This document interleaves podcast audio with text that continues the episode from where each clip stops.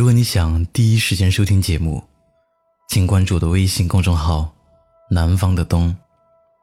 本期内容来源：中曲无闻。刷微博的时候，看到马薇薇和秋晨的一段采访，聊的是年轻人的丧气成风的话题。马薇薇说：“一般意义的丧，是我对生活失去了希望。”以至于我什么都不做，而秋晨的丧，是我对一切都不抱希望，所以我全力以赴，万一有惊喜呢？秋晨的丧听起来很高级，也是我一直秉承的生活态度。抱最大的希望，为最大的努力做最坏的打算。我时常告诉自己，要活得像个战士一样。修我战舰，杀上九天。只要还有一息尚存，就要和世界战斗到底。就算再多的苦难和悲伤来袭，也不能轻易倒下。因为我有死也想要得到的东西。秋晨总结的时候说：“不要遮挡自己的疲惫、失望和沮丧，坦然去面对自己的努力，和不论好坏的结果。”秋晨的高级丧，让我想起马东的悲凉底色。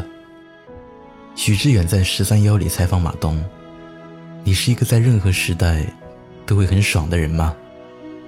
马东回答：“反正也不会爽到哪里去，能爽一会儿是一会儿。”后来，马东分析自己和许知远不一样的地方，他觉得自己表现出来的是悲凉，而许知远表现出来的。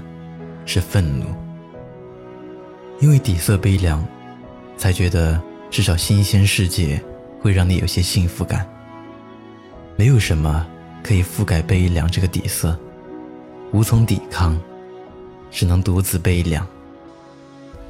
所以，马东看到一些对生活充满着积极、乐观向上的人，就会觉得很快乐。我很喜欢“悲凉底色”这四个字。它比你不是真正的快乐更适合我，成了我的新的标签。我也无法想象，整天嘻嘻哈哈、娱乐精神满满、似乎有无限力量的马东，也会悲凉。正是因为体会到无从摆脱抵抗的悲凉，他才在当下的每一刻娱乐至死。成年人的世界里，除了太容易长胖。大概再也没有容易二字吧。与世界交手多年，你是否光彩依旧，兴致盎然？二零一五年，我就职的学校搬迁至新校区，我曾带过高三一个实验班一个月的课。那个班级里，男生们只解题目，不解风情，脑内存多半已被公式和方程式占据。女生们彪悍泼辣，估计心里清楚，那里没有人会怜香惜玉。就算是清秀的，也都被洗到发白的校服、剪得难辨性别的头发给吞没。有个叫王薇的女同学，因为在朋友那里听过我的传说，对于我要去给她上数学课，似乎充满期待。第一次与她接触，一头干练的短发。一副厚实的眼睛，每一堂课，他都听得很认真。就算我偶尔扯闲谈，也不苟言笑。后来，王维加了我的 QQ，我们虽然没有过多的交流，但总能在空间看到他的一些动态。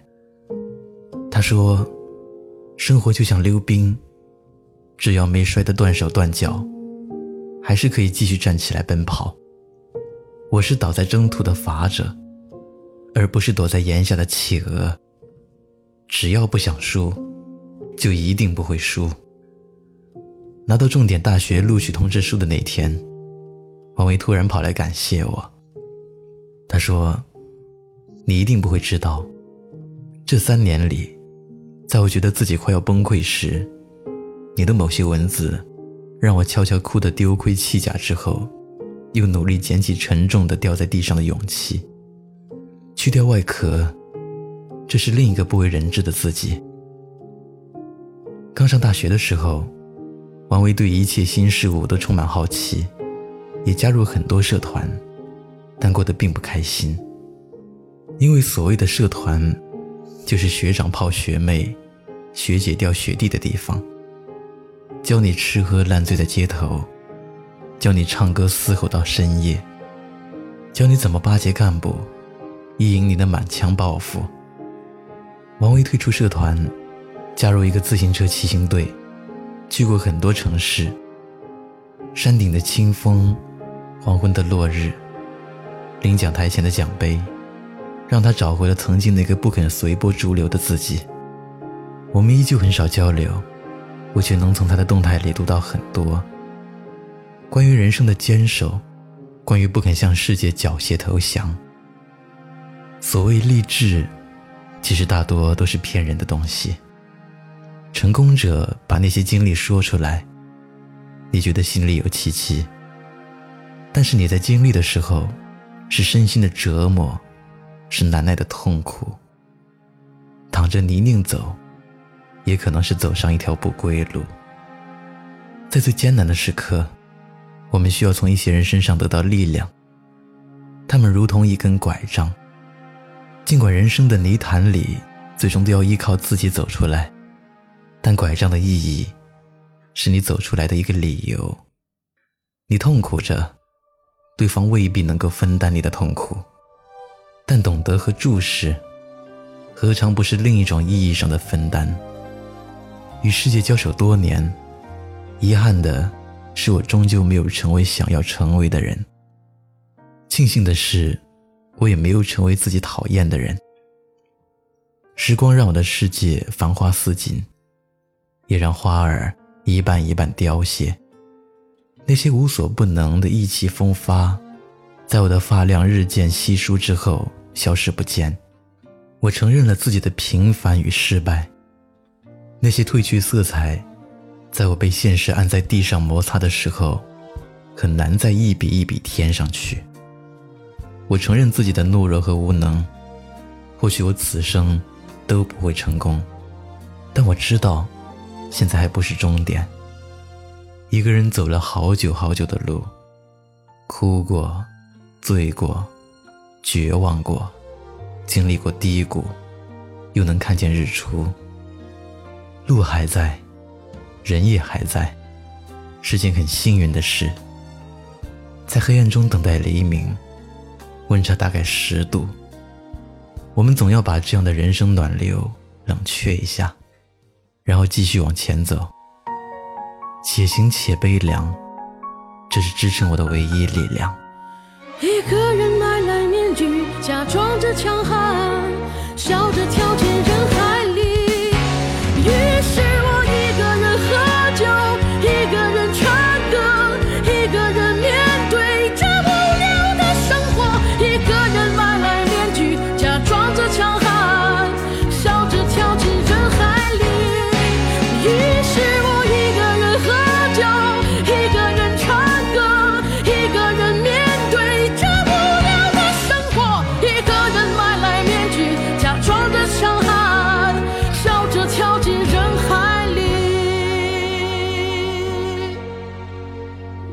一个人买来面具假装着强悍笑着跳进人海。里